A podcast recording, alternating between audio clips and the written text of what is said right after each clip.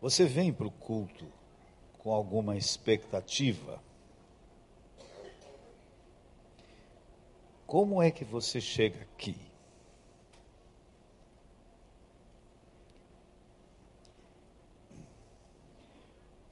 Eu acho que tínhamos que nos preparar para, para vir para este encontro.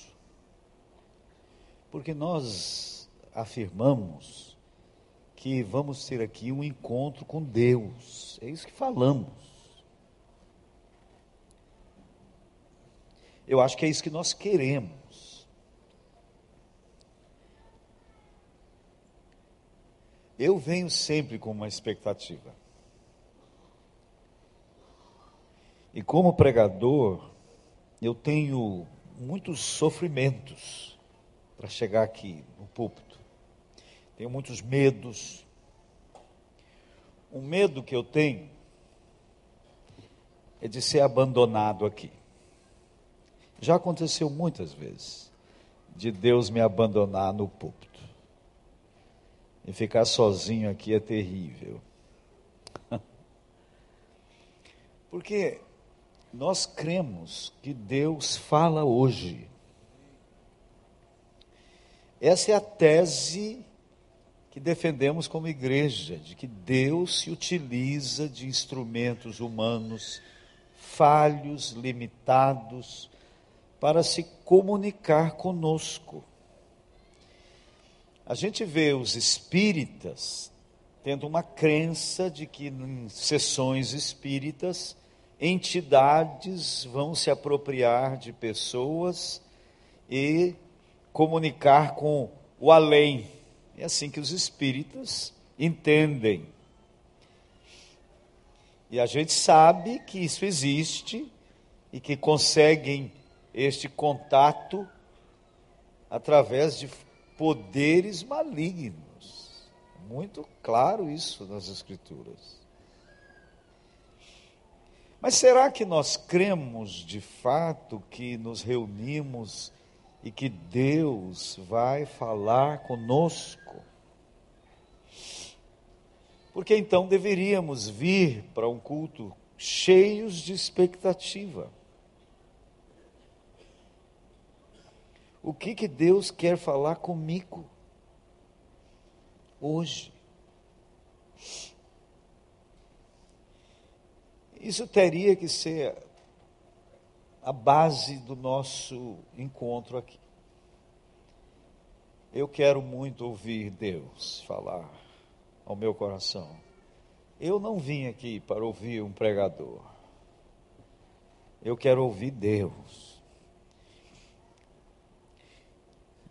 E a gente se fundamenta na, nas Escrituras, Nenhum pregador sério com Deus se fundamenta em nenhum outro lugar senão na Sua palavra, porque cremos que esta palavra foi nos deixada por obra e ação do Espírito Santo, utilizando também gente comum. Isso aqui não foi uma obra sobrenatural apenas, Deus se utilizou de pessoas com raciocínios, com dificuldades de comunicação. Essa é uma obra fantástica, que atravessou todas as eras e gerações como direcionamento para as nossas vidas. E o que eu quero compartilhar com os irmãos hoje, eu preguei aqui num domingo pela manhã, no mês de novembro. Eu vou repetir o que eu preguei aqui no mês de novembro porque eu acho que estou indo a Portugal. Deixa eu consertar, está bom aqui. Eu acho que estou indo a Portugal por causa desta pregação que eu vou fazer aqui hoje. Deixei o esboço no hotel, estou aqui meio perdido. E preciso da graça do Senhor mais do que nunca para conseguir comunicar aquilo que está claro no meu coração. E que o Espírito Santo possa deixar claro no seu coração. Eu quero falar sobre onde a fé desemboca. Onde que a fé, o tema do, do trimestre das pregações aqui está sendo a fé. Então vamos começar com uma parábola. Lucas capítulo 18.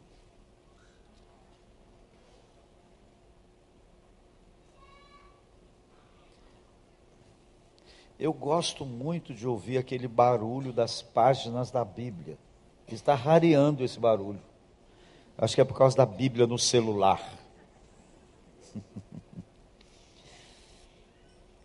Traga a sua Bíblia. Lucas 18. Jesus disse-lhes uma parábola sobre o dever de orar sempre e nunca esmorecer. Havia em certa cidade um juiz que não temia Deus, nem respeitava homem algum. Havia também naquela mesma cidade uma viúva que vinha ter com ele, dizendo: Julga minha causa contra o meu adversário. Ele, por algum tempo, não a quis atender, mas depois disse consigo: Bem que eu não temo a Deus, nem respeito homem algum. Todavia, como esta viúva me importuna, julgarei a sua causa, para não suceder que por fim venha molestar-me. Então disse o Senhor: Considerai no que diz este juiz iníquo. Não fará Deus justiça aos seus escolhidos que a Ele clamam dia e noite, embora pareça demorado em defendê-los? Digo-vos que depressa lhes fará justiça. Contudo, quando vier o filho do homem, achará porventura fé na terra? Jesus conclui esta parábola dizendo-nos que por ocasião da sua vinda, a fé se escasseará Fé na intervenção sobrenatural de Deus na história. Fé de que existe um Deus que intervém nos problemas humanos. Ilustrado claramente aqui pela situação de uma viúva que procura o juiz para julgar a sua causa contra alguém que a prejudicava. Então a fé está se escasseando. E talvez a evidência maior do escasseamento da fé é a nossa pobreza na oração. E eu me incluo e quero falar aqui hoje aos irmãos sobre o meu maior fracasso. Em toda a minha vida de ministério pastoral, de pregador, 48 anos, eu sou pregador. E o meu maior fracasso é a oração.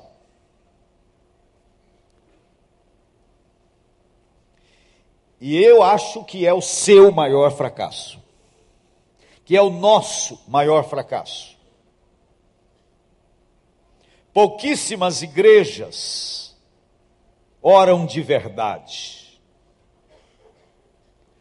Eu acho que a maioria de nós não crê na oração, não crê que faça real diferença orar.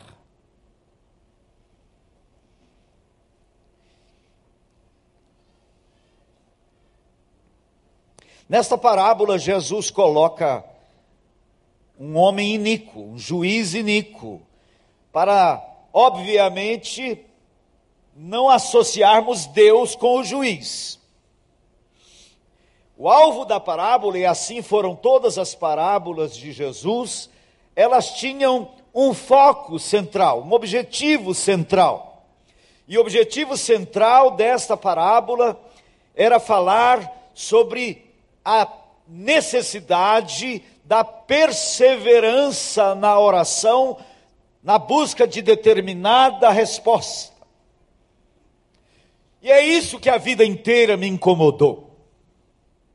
E é isso que eu nunca consegui entender. Por quê? Temos que ficar pedindo a mesma coisa, a mesma coisa, a mesma coisa. Deus fica estranho para mim.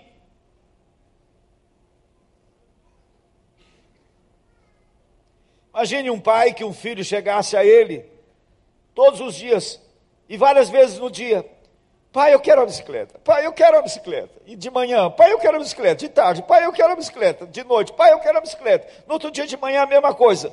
Esse pai ia achar que o filho está com algum problema. Mas não é assim que nós funcionamos com Deus? Eu não tenho dificuldades com a oração no que concerne a adoração, no que concerne a comunhão com Deus mas tenho dificuldades quanto à petição e quanto à intercessão.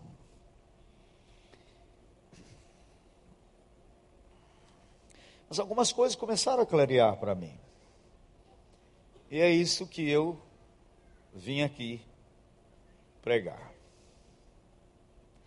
Preguei em novembro no culto da manhã. E como o culto da manhã é outro público, eu preciso pregar também para vocês. E como eu disse, eu acho que estou indo a Portugal só por causa dessa pregação. Eu acho que Deus está me conduzindo ali para ajudar aqueles pastores desanimados nessa questão. E eu acho que o Espírito Santo quer levantar aqui nessa igreja realmente uma igreja de oração. Não é fácil. Talvez orar seja a coisa mais difícil da vida cristã. Rezar é fácil. Orar é muito complicado. Eu acho que vai sair um livro disso aqui. Porque faz tempo que eu pensava que quando eu mudasse para a roça, morando lá no sítio, que eu ia escrever muito. Mas escrevi nada até hoje. Mas está brotando um livro. E o nome do livro é Oração, o meu, entre parênteses, nosso maior fracasso. Você leria um livro com esse título?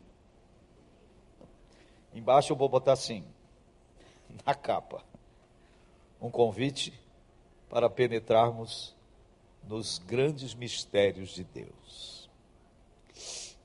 Eu tô, estou caminhando muito, muito palidamente ainda nessa questão. Não posso levantar aqui e falar com ousadia da minha experiência, que eu não tenho, sou pobre, pobre em oração.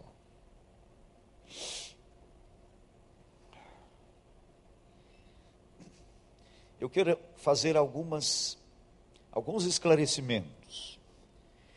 Porque eu tenho questões que me incomodam. Essa é uma delas. Por que, que temos que ficar repetindo a mesma coisa, a mesma coisa?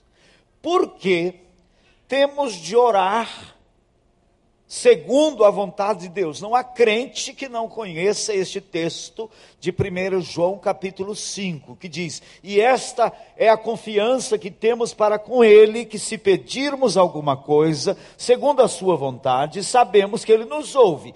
E se sabemos que Ele nos ouve quanto ao que lhe pedimos, estamos certos de obter os pedidos que lhe temos feito. Então, nossa cabeça segue o seguinte raciocínio se eu tenho de orar segundo a vontade de Deus, então por que, que eu tenho que orar? Porque se for vontade dele, ele vai fazer. Se não for, não vai fazer. Que diferença faz orar? Esta é a questão que bloqueia a nossa lógica, a nossa mente.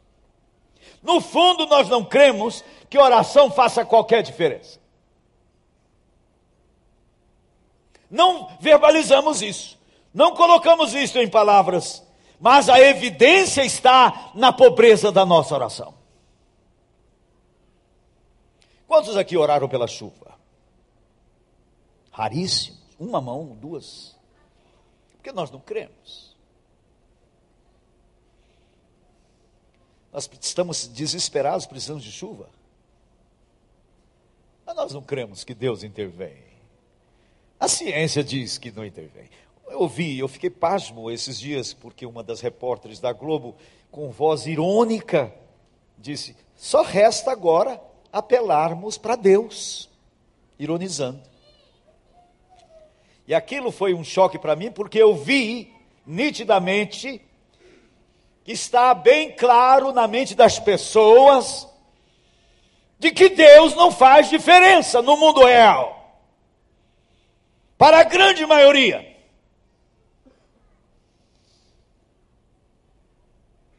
É isso que se, que se chama, em outra linguagem, de secularização. Deus colocado de fora do pensamento humano, dos problemas humanos, ele é o grande ausente ou o ninguém por trás de tudo. Mas nós somos o povo da fé. E não somos um bando de ignorantes que acreditamos em qualquer coisa. Nossa fé está firmada em fatos da história. Então nós precisamos penetrar nos mistérios da oração. Por quê?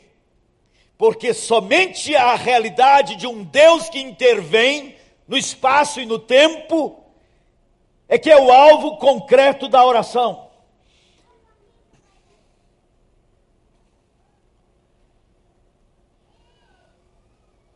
Jejuar. Por que jejuar? O que, que Deus ganha de eu ficar sem comer? Talvez adotamos o conceito católico de penitência. Então acabamos incorporando nas nossas crenças que jejuar é para se penitenciar. E Deus fica meu devedor porque eu fiquei um dia sem comer. Então ele fica obrigado a me ouvir. Estranho demais. Não faz nenhum sentido. Mas a Bíblia fala de jejuar. Jesus fala de jejuar. Ele jeju, jejuou. Os apóstolos jejuaram. A bem da verdade, nós batistas jejuamos um pouco demais. Ou quase nunca fazemos isso. Acabamos achando que isso é coisa de penteca.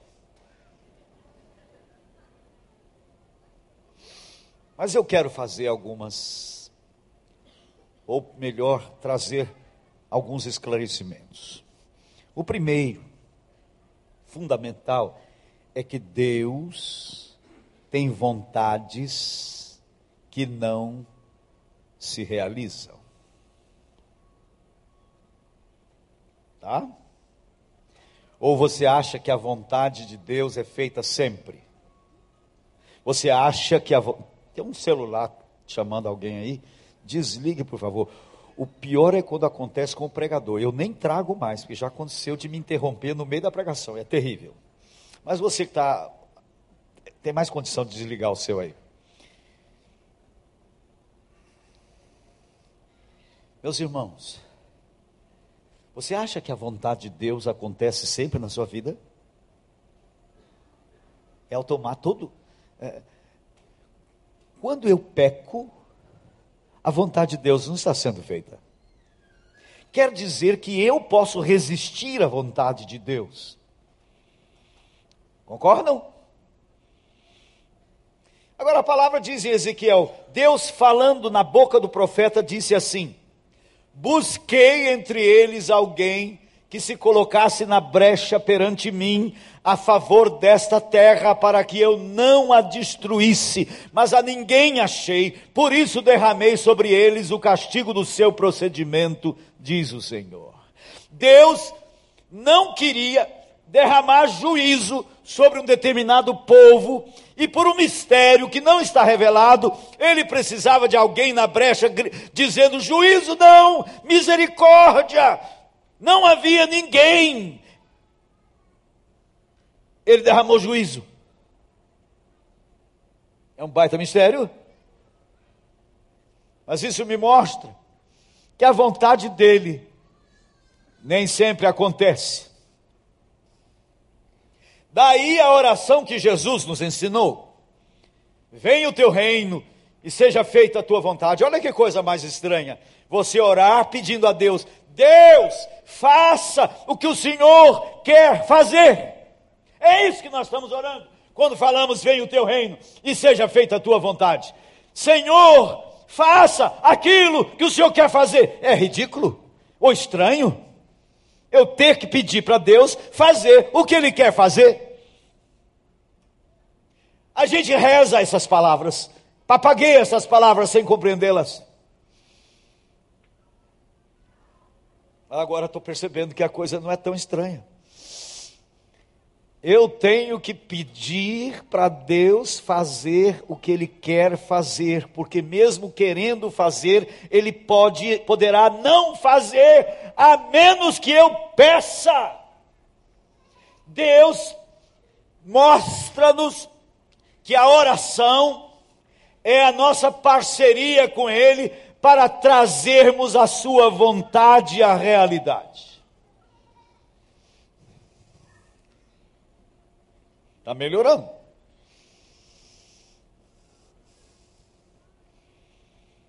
Agora, o porquê ficar pedindo a mesma coisa? Parece que Deus, como o juiz da parábola, está lá com má vontade, e a gente tem que ficar argumentando com Deus: Senhor, tu sabes. Eu tenho um filho que tem uma doença que nunca foi curada. Eu tive dois filhos que foram curados de forma sobrenatural. Já contei um monte de vezes aqui, não vou repetir. Mas tem um que nunca foi curado. Oramos por ele há mais de 30 anos, nunca foi curado. E o nome dele é Rafael, que significa Deus que sara. E eu já passei isso na cara de Deus. Senhor, eu tenho que curar esse menino por causa do teu nome. É o teu nome que está em jogo, não é o meu, não. Mas até hoje não convence Deus. Então me dá a impressão de que Deus está assim com uma vontade e que a gente então tem que ficar perseverando até ele falar: ah, tá bom, ok. Jesus coloca esse homem na parábola e Jesus coloca como sendo um juiz iníquo para nós não associarmos esse homem com Deus. Então a razão da perseverança não é para convencer Deus, porque o texto diz: não lhes fará Deus justiça, embora pareça demorado, ele diz: certamente, rapidamente fará justiça. Então por que demorado? Então nós temos que entender esse negócio.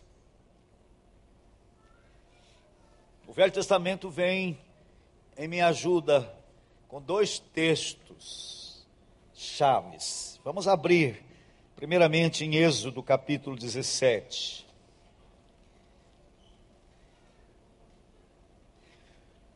O Velho Testamento difere do Novo Testamento num fator muito interessante. No Velho Testamento, nós vemos Deus em ação.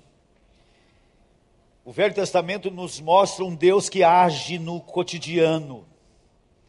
E o Novo Testamento poderíamos dizer que é a teoria do Velho Testamento. Então nós vamos olhar para atuações de Deus no, no Velho Testamento que se enquadram perfeitamente nos princípios do, do Novo Testamento. Mas a doutrina nossa é firmada exclusivamente no Novo Testamento. Não se firma nenhuma doutrina no Velho Testamento. Por quê? Porque nós estamos firmados na doutrina dos apóstolos. É aquilo que Jesus nos trouxe. O Velho Testamento virá corroborar verdades, princípios ensinados no Novo Testamento mas nunca poderemos firmar uma doutrina exclusivamente no Velho Testamento. E esse texto aqui vai nos ajudar demais a clarear esta questão da intercessão. Êxodo 17. versículo 8 em diante. Então veio Amaleque e pelejou contra Israel em Refidim. Com isto ordenou Moisés a Josué: Escolhe-nos homens, e sai e peleja contra Amaleque. Amanhã estarei eu no cimo do outeiro, e o bordão de Deus estará na minha mão. Fez Josué como Moisés lhe dissera, e pelejou contra Amaleque. Moisés, porém, Arão e Ur subiram ao cimo do outeiro. Quando Moisés levantava a mão, Israel prevalecia. Quando, porém, ele abaixava a mão, prevalecia Amaleque. Ora, as mãos de Moisés eram pesadas. Por isso tomaram uma pedra e a puseram por baixo dele, e ele nela se assentou. Arão e Ur sustentavam-lhe as mãos, sustentaram-lhe as mãos sustentavam-lhe as mãos, um de um lado e o outro do outro. Assim lhe ficaram as mãos firmes até o pôr do sol, e Josué desbaratou a Amaleque e o seu povo ao fio da espada.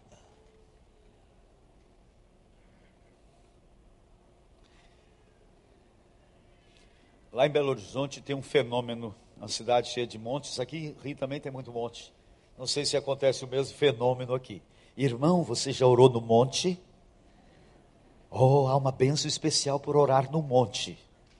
Então tem muita crendice no meio da igreja. Não tem nada especial de orar no monte, viu gente? Lá em Belo Horizonte tem um monte no Palmares, onde está a oitava igreja presbiteriana, lá do pastor Jeremias. E vive um Palmares cheio de crente orando. Aquela crentaiada lá em cima. E olha a pipoca, amendoim, crente orando. Sabem por que, que Jesus subia no monte para orar? Para ficar sozinho. Então não é o lugar geográfico que tem qualquer mística nele. Mas aqui, Moisés orou, subiu no monte, porque do monte eles viam o vale onde Josué estava pelejando contra Amaleque. E eu acho que Arão e Ur subiram só como colegas. Quem estava intercedendo era Moisés. Não há da Bíblia nenhum lugar que mande a gente fechar os olhos para orar. Nenhum, nenhum, você não vai achar. Mas manda que levantemos mãos santas. Paulo escrevendo a Timóteo. Isso me leva a crer que uma maneira, a maneira física que eles tomavam para orar, devia ser assim: mãos erguidas num clamor não é que a gente tem que começar a praticar isso, não, mas parece-me que era essa a ideia. E o apóstolo Paulo, escrevendo a Timóteo, ele diz: Rogo aos varões que orem em todo lugar, levantando mãos santas, sem ira e sem animosidade. Então, Moisés está lá orando, e Arão e Ur estavam de observadores, e constataram, fizeram uma constatação científica. Eles perceberam que havia uma correlação de Moisés orando com Josué prevalecendo.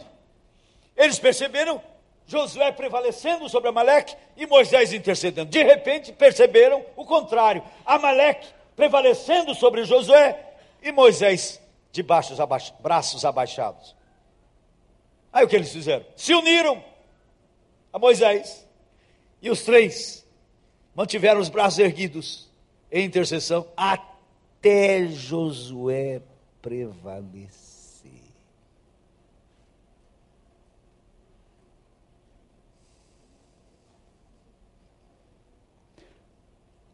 Josué prevaleceu por causa. O que é está acontecendo aqui? Que, que vocês estão olhando para lá? Apaga aqui, filho, apaga aqui. Josué prevaleceu sobre Amaleque por causa da duração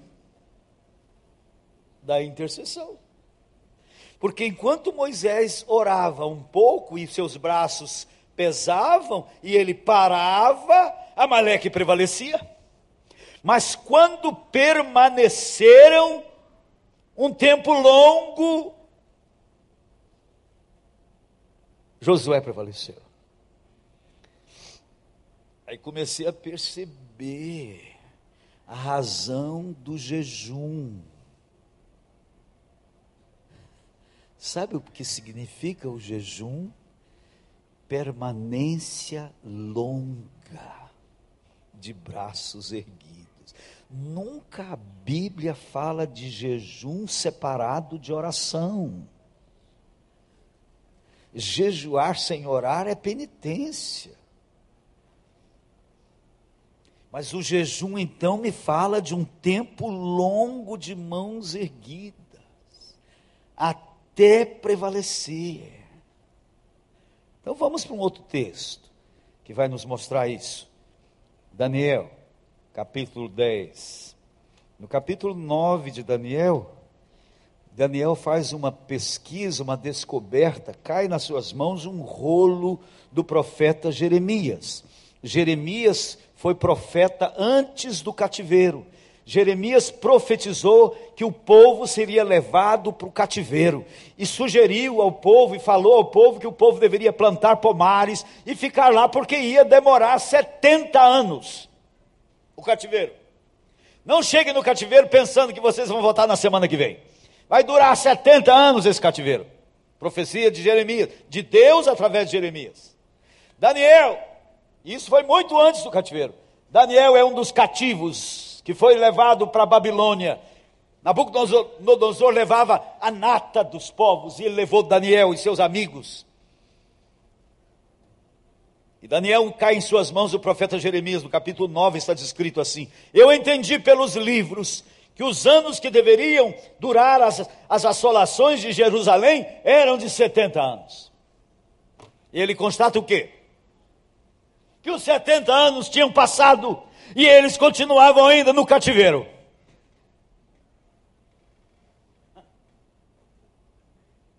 E ele começa então a orar, a confessar os pecados do povo. No capítulo 10, diz o texto aqui, que ele ficou 21 dias sem comer nada. Sabe por que, tem que ficar sem comer? É porque é igual uma batalha. Imagine que você está na guerra, você é um soldado, você está na trincheira e o inimigo começa a chegar.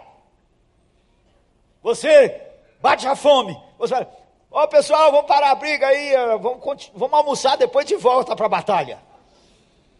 Na guerra, não tem almoço, não tem sono. Por quê? Porque estamos, o soldado está concentrado numa peleja. Isso é o jejum.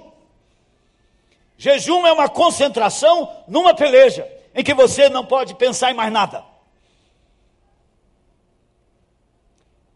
Jesus desce do Monte da Transfiguração, está lá em Marcos, Pedro, Tiago e João subiram com ele, ficaram extasiados diante da sua glória, queriam até ficar lá. Pedro queria fazer uma tenda e morar por lá. Mas Jesus disse: não, nós temos que descer. E quando descem, a realidade lá embaixo é que os discípulos estavam derrotados diante de uma pessoa endemoniada. Não conseguiram expulsar o demônio de um menino. Jesus chega e bota o demônio para correr. Aí eles perguntam a Jesus: por que, que nós não conseguimos? Mas Jesus disse: porque esta casta só se espelhe com jejum e oração. Aí eu fiquei pensando: peraí, como funciona isso? Como é que eu vou saber que hoje à noite eu vou enfrentar um encasquetado de um demônio que eu tenho que estar em jejum? Eu tenho que viver em jejum então. Não dá para saber. Mas aí eu percebi o seguinte: os discípulos começaram a batalha contra aquele endemoniado, contra o demônio. Aí chegou na hora do almoço, deixaram o cara, foram comer que Jesus está dizendo, ó, esse tipo aí, meu filho, você tem que esquecer tudo. Comida, e a Bíblia fala de três jejuns de comida, de sexo. O casal está passando por tensões, por dificuldades, por lutas. Eles devem se abster da intimidade sexual. Por quê? Porque sexo é cabeça. E tem que se concentrar naquela peleja. E a Bíblia fala de jejum de sono também porque é uma concentração numa briga. Eu tinha muita frustração porque eu nunca tinha me, me defrontado com um demônio. A gente vê esses, essas pirotecnias que fazem com demônio na televisão. Lá em Belo Horizonte tinha uma igreja que um cara fazia demônio, um demoniado bebê chumbo derretido e ele esperneava. E eu falei, que coisa estranha, né? Mas eu nunca tinha tido experiência com demônio.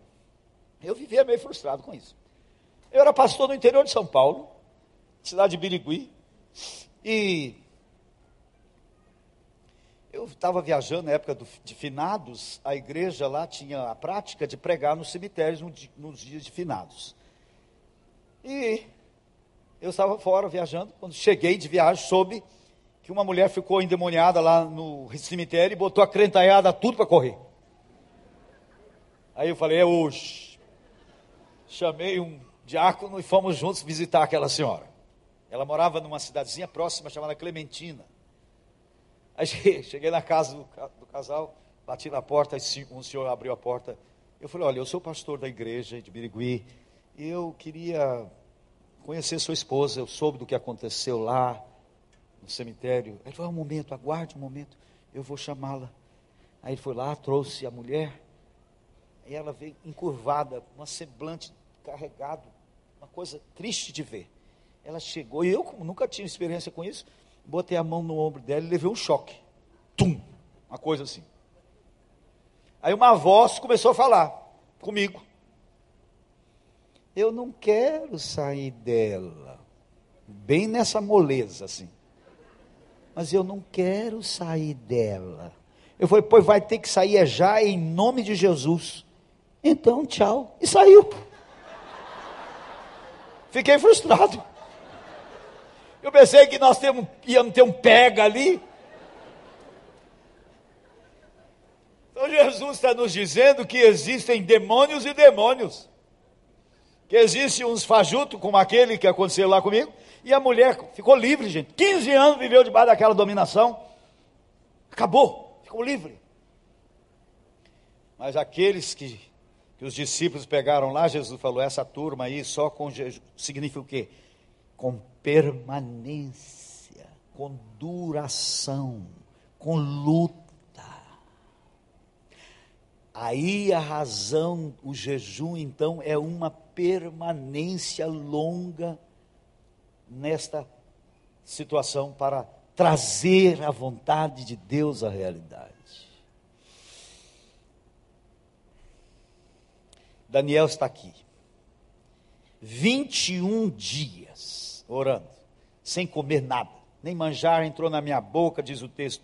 Manjar, naqueles dias eu, Daniel, pranteei durante três semanas, chorando, quebrantado. Manjar desejava, não comi, nem carne, nem vinho entraram na minha boca, nem me ungi com óleo algum, até que passaram as três semanas inteiras. 21 dias, de mãos erguidas, pelejando. Aí salta um pouco, no versículo 10 diz assim: Eis que certa mão me tocou, sacudiu-me e me pôs sobre os meus joelhos e as palmas das minhas mãos. Ele me disse: Daniel, homem muito amado, está atento às palavras que te vou dizer. Quem está falando isso é Gabriel, depois vai ver no texto aqui. Está atento às palavras que te vou dizer. Levanta-te sobre os pés, porque eis que te sou enviado. Ao falar ele comigo esta palavra, eu me pus em pé tremendo. Então me disse: Não temas, Daniel, porque desde o primeiro dia em que aplicaste o coração a compreender e a humilhar-te perante o teu Deus, foram ouvidas as tuas palavras, e por causa das tuas palavras é que eu vim. Caramba! O anjo é lerdo. 21 dias. O céu é longe. Porque demorou 21 dias. Aqui está a resposta. Mas o príncipe do reino da Pérsia me resistiu por 21 dias. O que, que era? Um, um principado que dominava o governo da Pérsia resistiu ao anjo. Quer dizer que o diabo tem poder de resistir a Deus. Aqui. Moisés, eh, Daniel está orando, enquanto isso está acontecendo aqui nos lugares celestiais uma briga. Paulo escrevendo aos Efésios, ele diz: porque a nossa luta não é contra gente, é contra forças espirituais nas regiões celestes. Existe uma batalha aqui. Regiões celestes não são as galáxias distantes, é a atmosfera ambiente. Nós estamos numa guerra contra poderes malignos que nos circundam.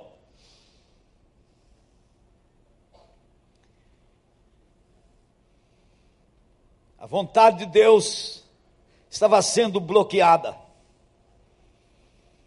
Até que ele diz: Porém, Miguel, um dos primeiros príncipes, o príncipe de Israel, veio ajudar-me e eu obtive vitória sobre os reis da peste. Estou aqui. Incrível. Eu estava pregando uma vez esta mensagem num encontro de pastores. Nós batistas ficamos meio, meio, com o pé atrás quando alguém fala de tive uma visão. A gente já achou que já vem coisa esquisita aí. Mas eu estava pregando numa reunião de pastores, meio, meio acho que era da, da Convenção Nacional, se eu não me engano. Aí depois fomos orar. Aí um pastor bem conhecido por aí, que vocês sabem o nome, eu não vou falar, ele, depois que, que nós oramos, ele falou assim: quando nós estávamos orando, eu tive uma visão. Eu vi que enquanto nós que havia uma cortina de demônios impedindo a luz de chegar nas pessoas. Mas quando nós começamos a orar, começou a esgarçar essa cortina e a luz começou a chegar nas pessoas. Tremendo isso tremendamente compatível com o que a Bíblia diz, que o Deus deste século cegou o entendimento dos incrédulos para que não lhes resplandeça a luz do Evangelho. E a oração é que rompe essa cortina.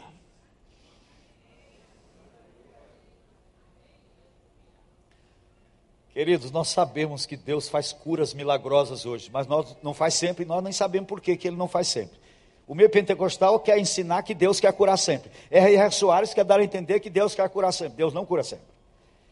Mas ele intervém em curas milagro milagrosas. Mas às vezes não. Jesus chega no tanque de Betesda, tinha uma multidão de cegos, coxos e aleijados. Ele entra lá e cura um, e deixa o resto lá do mesmo jeito.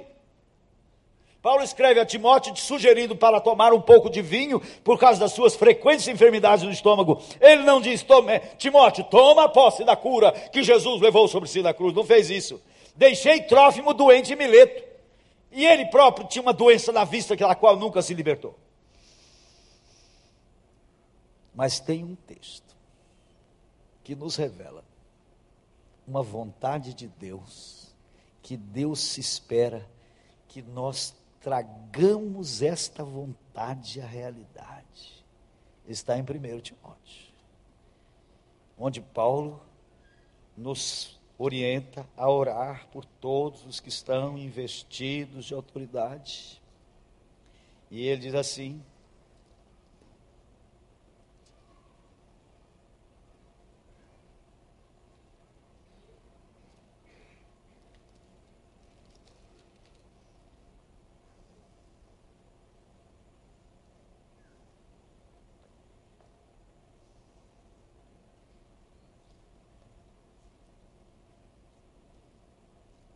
Toda vez eu perco o texto. É na primeira. Onde está? Dois. Antes de tudo, pois, exorto que se use a prática de súplicas, orações, intercessões, ações de graça em favor de todos os homens, em favor de todos os que se acham investidos de autoridade para que vivamos vida tranquila e mansa com toda piedade e respeito. Isto é bom e aceitável diante de Deus, nosso Salvador, o qual deseja que todos os homens, seres humanos, não, não gênero masculino, o qual deseja que todos os homens sejam salvos e cheguem ao pleno conhecimento da verdade. Explicitado no texto uma vontade de Deus de que todo mundo seja salvo. Mas eu pergunto, esta vontade vai acontecer? Vai? Vai? Mas este texto é a base para nós orarmos pela conversão de qualquer pessoa. Tenho dois filhos que não são convertidos. O meu mais velho se diz ateu, filósofo. Eu já tinha desistido dele.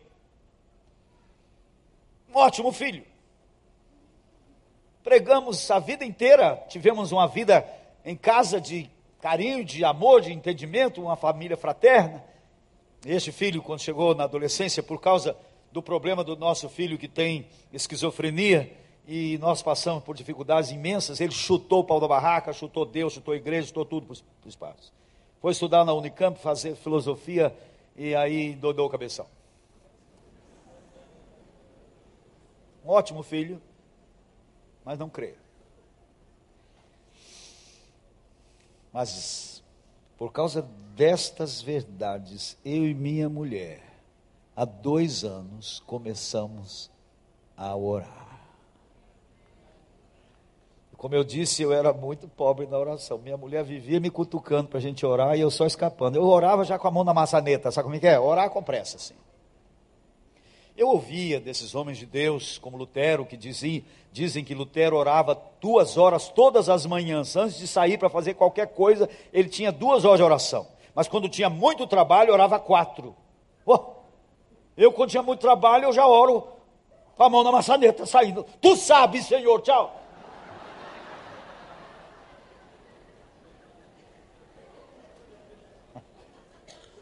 Aí eu estou começando a entender a necessidade de permanência. São duas condições para Deus atender a oração. Gente, vocês querem ver promessas ilimitadas estão aqui. A primeira está aqui escrita nessa aliança, mas eu vou falar ela em segundo lugar. A primeira é João 15, 7, diz assim: Se permanecerdes em mim, palavras de Jesus, se permanecerdes em mim e minhas palavras permanecerem em vós, pedireis o que quiserdes e vos será feito. Caramba! Eu tenho analisado esse texto ao longo da minha história. Houve uma época no Brasil que houve uma corrente daqueles que criam na impecabilidade. A tentativa de explicar esse texto da permanência em Jesus como impecabilidade. Mas isso vai contra 1 João que diz que se alguém disser que não comete pecado, engana-se. Então João 17, João 15, não pode estar falando de impecabilidade. Mas agora eu estou entendendo que ele está falando de duração, de tempo longo, de mãos erguidas.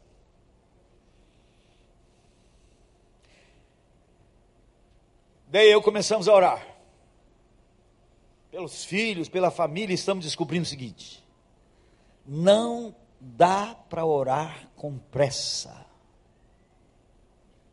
É impossível orar de verdade com pressa. Não dá.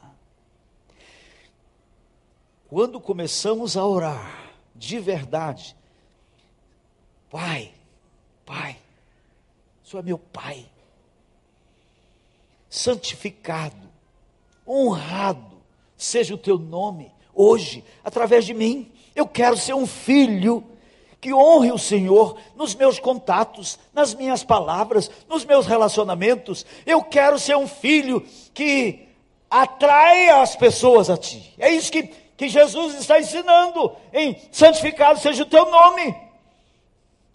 Venha o teu reino sobre a vida do Vitor venha o teu governo sobre ele, e seja feita a tua vontade, que ele seja salvo e chegue ao pleno conhecimento da verdade. Eu estou orando isso todos os dias. E às vezes levamos horas orando, porque aí começa a aparecer. Quando eu começo a orar por atacado, ó Deus, abençoa a família da minha esposa. Abençoa. Eu já sei que eu estou correndo. E eu tenho que parar e dizer, meu bem, nós vamos separar outra hora para a gente ficar sem pressa. E agora, eu creio que Vitor vai se converter.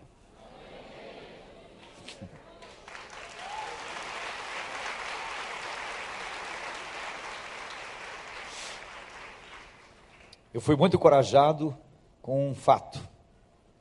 Quando comecei a visitar a família da minha esposa, quando éramos namorados, comecei a conhecer a família dela, conheci um tio dela, tio Hernani, casado com a tia da Deia, um médico muito, muito bem sucedido em São Paulo, um homem ótimo, se dizia ateu. O pai era um pastor presbiteriano, muito conhecido no meio presbiteriano, mas o tio Hernandes se dizia ateu. Preguei muitas vezes para ele. Nunca deu nenhuma atenção. Aos três anos atrás, ele ficou muito doente. Estava internado na UTI, não sei se do Hospital das Clínicas, e a tia Carmen ia visitá-lo todos os dias e passava o dia lá, e ela não podia dormir, ela voltava para casa, e no outro dia cedinho estava lá de novo. Quando ela chegou lá uma manhã, ele falou: Carminha, estou crendo em tudo. Tudo que eu falei, que não cria, agora estou crendo. Chame os filhos. Os filhos vieram, ele testemunhou para os filhos. Daí uma semana morreu. gente, os pais, muita gente viveu intercedendo por aquele homem e ele foi trazido à luz.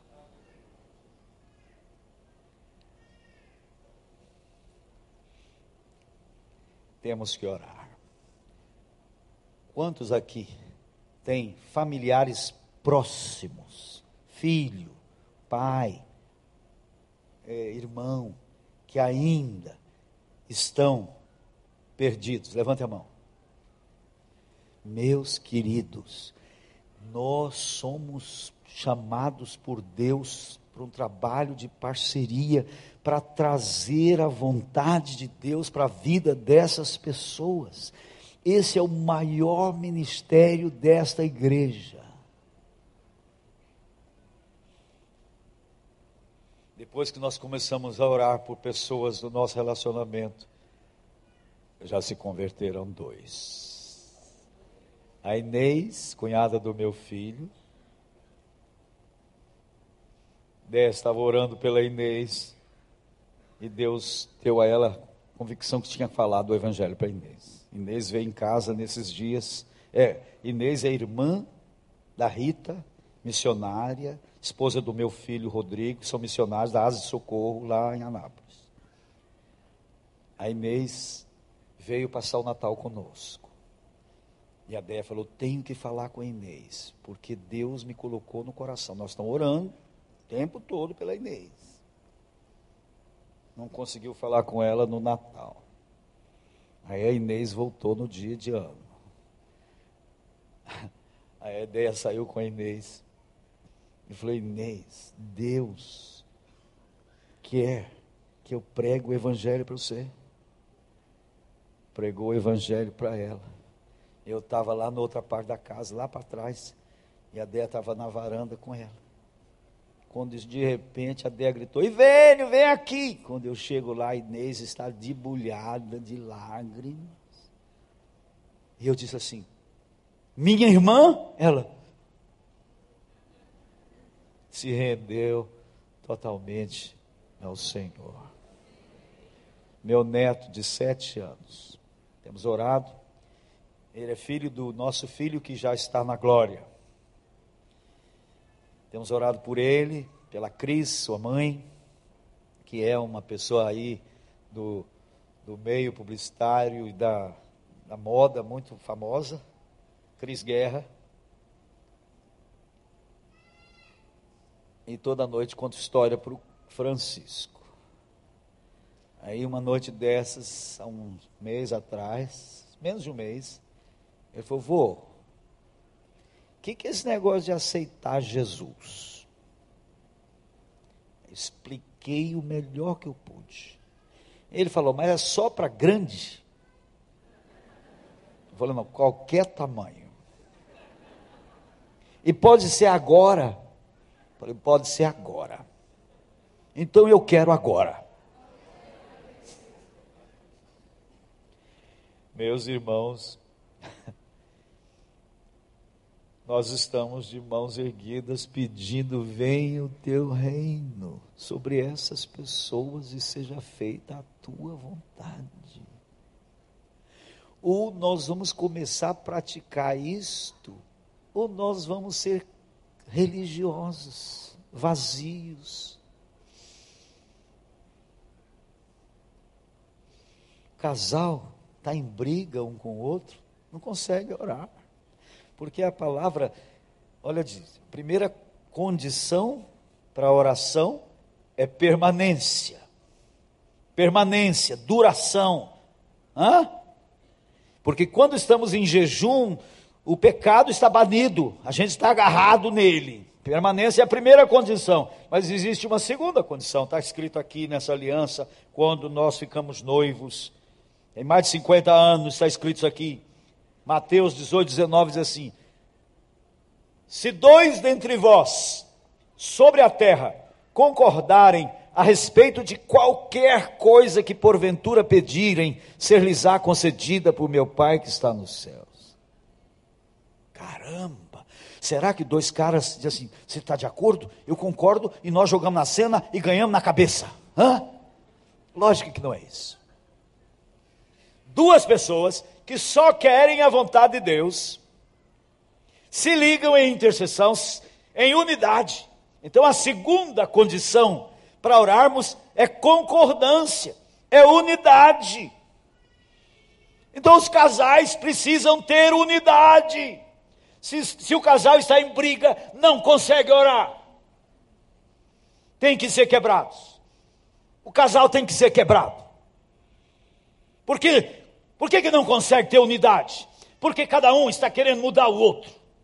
Estão em conflito permanente. E cada um culpando o outro.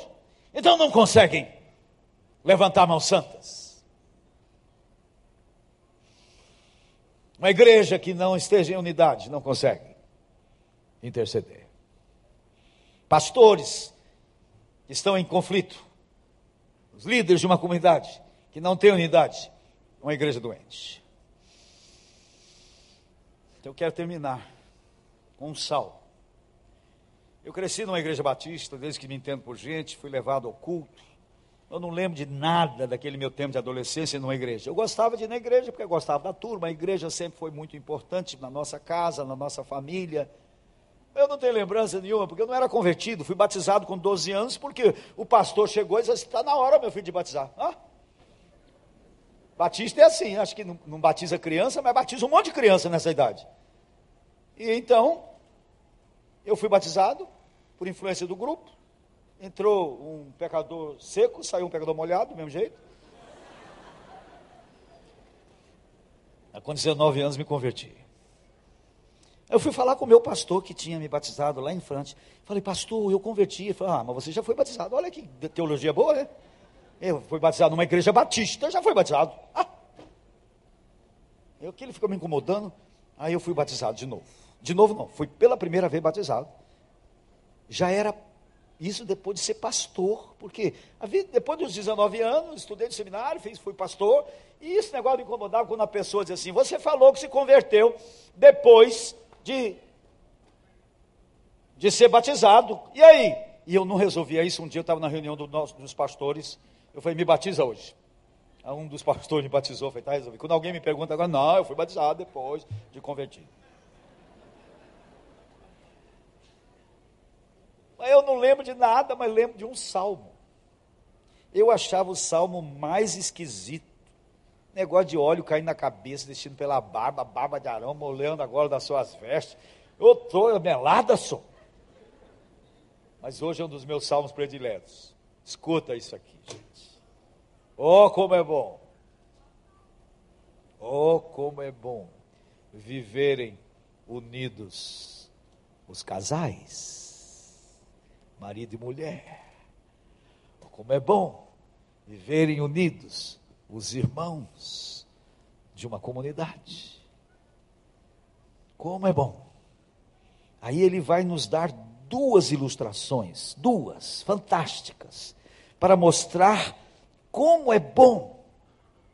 Ele, a primeira ilustração é: é como o óleo precioso que desce sobre a cabeça e desce para a barba, a barba de Arão e desce para a gola de suas vestes. Veja Davi que está escrevendo esse salmo. Ele está falando do óleo da unção que foi derramada sobre a cabeça dele. Então vamos ver esse óleo. Está lá em Êxodo 30. Diz assim: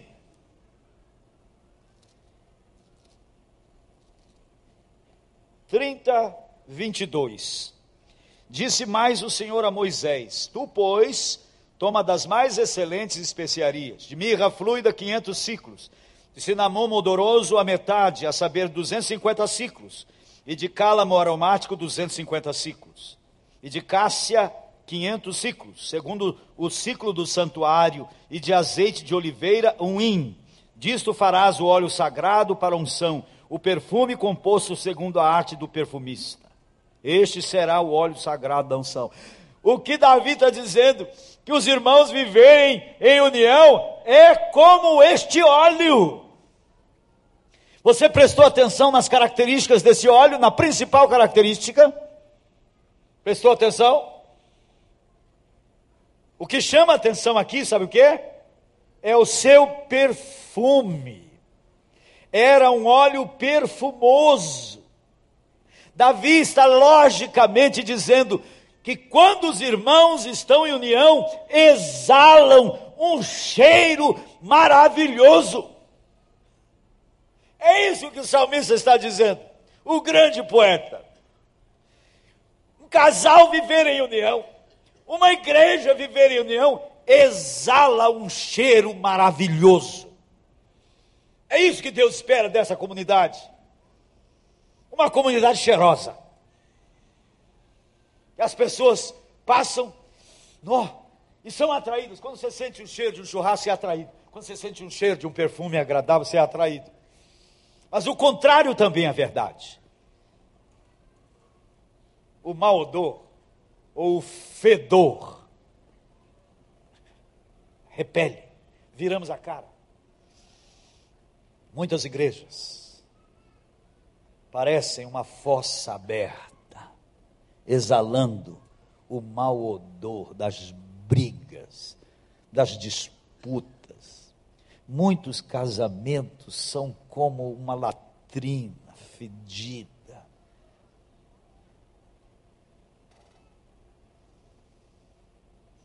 Querem orar? Tem que ser quebrado. Tem que chorar muito. Tem que vir aos pés da cruz humilhado. Se é o casal que está em guerra contínua, vocês têm que ser humilhados. Pare de culpar um ao outro. E venham humilhados aos pés da cruz, porque vocês precisam de unidade. Se querem levantar mãos santas, tem que ser sem briga, diz o texto, sem ira e sem animosidade. Esse é o projeto de Deus para cada família aqui e para esta comunidade. A fé só vai se efetivar no presente, na oração, com uma comunidade que levanta mãos santas, sem ira e sem animosidade. Esta igreja poderá, nas mãos de Deus, fazer uma verdadeira revolução espiritual nessa cidade de, de, do Rio de Janeiro na vida de uma juventude cada vez mais destruída. Casamentos destruídos, lares destruídos, jovens destruídos, jovens metidos na permissividade sexual, na prostituição em seus namoros. Esta igreja poderá trazer o reino, a vontade de Deus à realidade na vida de famílias e famílias e famílias.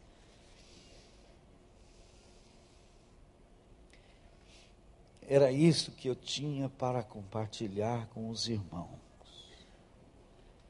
Não por ser um homem de oração, pelo contrário, por ter sido toda a minha vida de ministério pastoral um fracasso na oração. Todas as igrejas que eu pastoreei, as reuniões de oração eram as menores. Um grupinho que vinha orar pelo dedão da vovó. Porque ninguém cria, nem eu, que a oração faz diferença. Mas Arão e Ur viram que fazia diferença. E esta igreja verá. Mas Deus está esperando corações humilhados, quebrados, gente humilhada diante dele, gente lidando consigo, não com o outro. Deus, eu, eu, quebra mim, eu tenho sido um empecilho para a unidade no meu lar, lida comigo. Eu quero ser parceira de oração com o meu cônjuge, eu quero ser um parceiro de oração com os irmãos da igreja, para trazermos o teu reino à realidade, para trazermos a tua vontade à realidade. Amém? É Deus quem opera em nós o querer, bem como o realizar. Então eu quero perguntar: Quantos querem isso? Quantos querem isto? Fica de pé lentamente. Não fique de pé porque você está vendo outros ficarem de pé. Quantos querem isso na sua vida?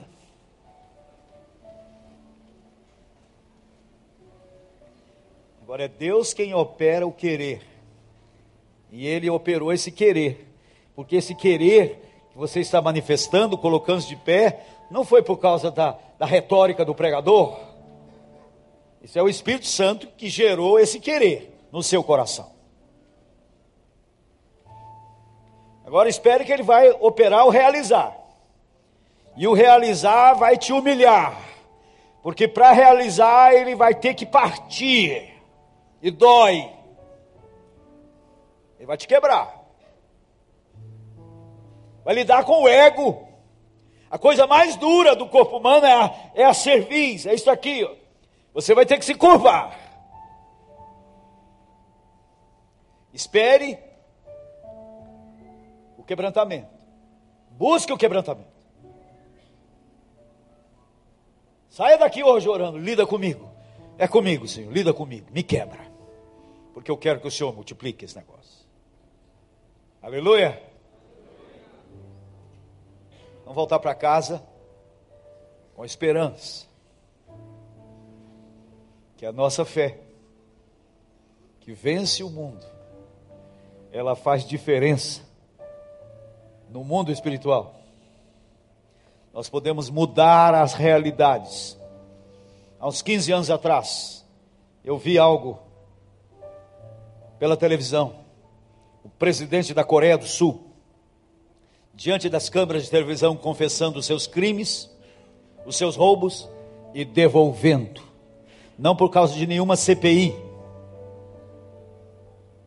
Sabe por quê? Porque o povo da Coreia estava orando. Nós estamos num país podre. A corrupção está carcomendo todas as bases dessa nação. Eu era petista, fiz campanha para o Lula na primeira vez. Meu nome saiu no comitê pró-Lula, no Brasil afora. Fui desconvidado como paraninfo de um, de um grupo, de um seminário, porque eu estava fazendo campanha para o PT. PT para mim foi a maior decepção política na minha vida. Tem ojeriza hoje do PT. Desculpe qualquer petista que estiver aqui. Mas foi o partido mais corrupto dessa história brasileira. E nós temos perdido toda a esperança em termos políticos. Mas nós não fazemos o dever de casa. Deus quer que nós intercedamos por todos que estão investidos de autoridade. Nós temos que clamar pelos investidos de autoridade. Isso é tarefa nossa de igreja. E me parece que nós confiamos muito mais no Josué no vale do que no Moisés no monte. Spurgeon, um dos maiores pregadores da história da igreja,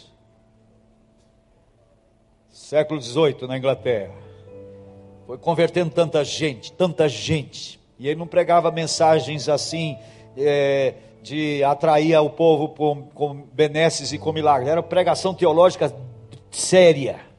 E gente se convertendo. Gente da nata, gente de tudo quanto é jeito. Os repórteres foram a ele. Para ele dizer qual era o segredo. Ele falou: não tem segredo. Abriu um alçapão debaixo do púlpito. E lá tinha 300 pessoas orando enquanto ele pregava. Ele era o Josué no vale, lutando argumento contra argumento, filosofia contra filosofia. Mas ali, no, debaixo do púlpito, havia os Moisés de irmãos erguidas. E a vitória é definida não no campo, é no monte da oração. É lá que ela estava sendo definida. Josué venceu no vale, mas a batalha foi vencida no monte da intercessão. Nós temos que crer nisso. Isso é a Bíblia. Isso é a vontade revelada. E Deus espera isso de nós. Que nós sejamos esse povo que confia nele. Que sejamos seus parceiros para trazer o reino, sua vontade, à realidade. Amém? Aleluia? Aleluia. Então vamos cantar o quê? Tem que cantar uma coisa boa demais. Queria que ninguém saísse antes do término do culto. Você se colocou de pé porque você crê e pede que o reino de Deus estabeleça sobre a sua vida, sua casa, sua família. Mas eu queria fazer apenas um pedido agora, um apelo, um convite. Talvez você entrou aqui hoje com a mesma pergunta que o neto do pastor Ivênio fez. Como é que é esse negócio de aceitar a Jesus? Que foi falado aqui. Como é que é esse negócio de ser crente, se batizar, ter a certeza da salvação? Eu queria perguntar se entre nós, nesta noite, há pessoas com esse tipo de indagação. E quem sabe hoje Deus está reservando um dia mais especial da sua vida.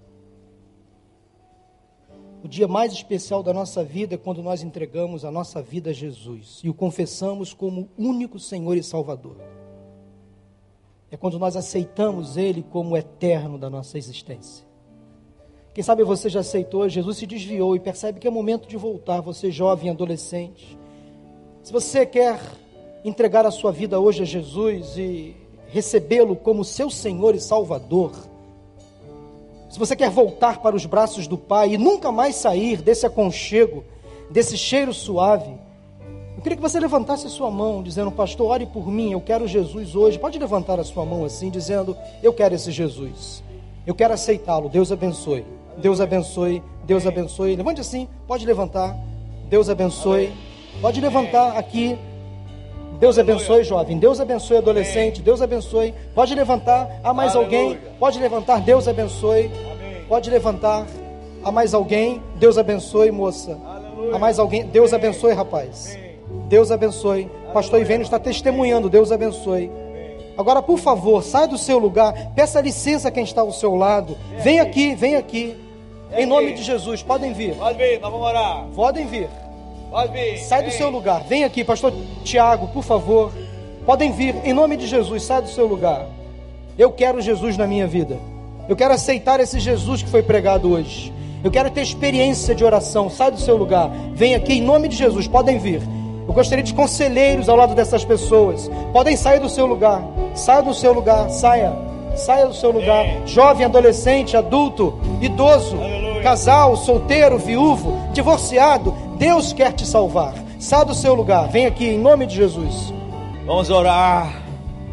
Eu quero dizer a todos que estão chegando aqui, entregando suas vidas a Jesus que este é o mais, seguir a Jesus é o mais fantástico projeto de vida, mas é uma contracultura. É como o fenômeno da piracema, os peixes subindo para a desova nas cabeceiras dos rios recebem uma pressão imensa das águas. Para descer até um peixe morto desce. Mas o que, é melhor? Ser um peixe vivo subindo ou um peixe morto descendo?